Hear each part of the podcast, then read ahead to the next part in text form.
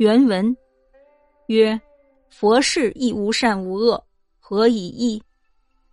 曰：“佛事着在无善无恶上，便一切都不管，不可以治天下。圣人无善无恶，只是无有做好，无有作恶，不动于气。然尊王之道，会其有极，便自一循天理，便有个才成辅相。”曰：“草即非恶，即草不易去矣。”曰：“如此却是佛老意见。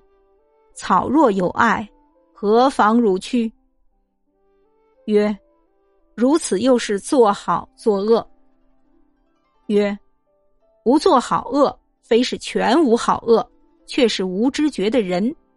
谓之不作者。”只是好恶一循于理，不去又着一分意思，如此即是不曾好恶一般。译文：薛侃问：佛教也主张无善无恶，其间有何区别？先生曰：佛教执着于无善无恶，其余的一概不管，不能够治理天下。圣人的无善无恶，只是不要有意为善，不要有意为恶，不为气所动，如此遵循先王之道，到达极致，便自然能依循天理，便能才成天地之道，辅助天地之宜。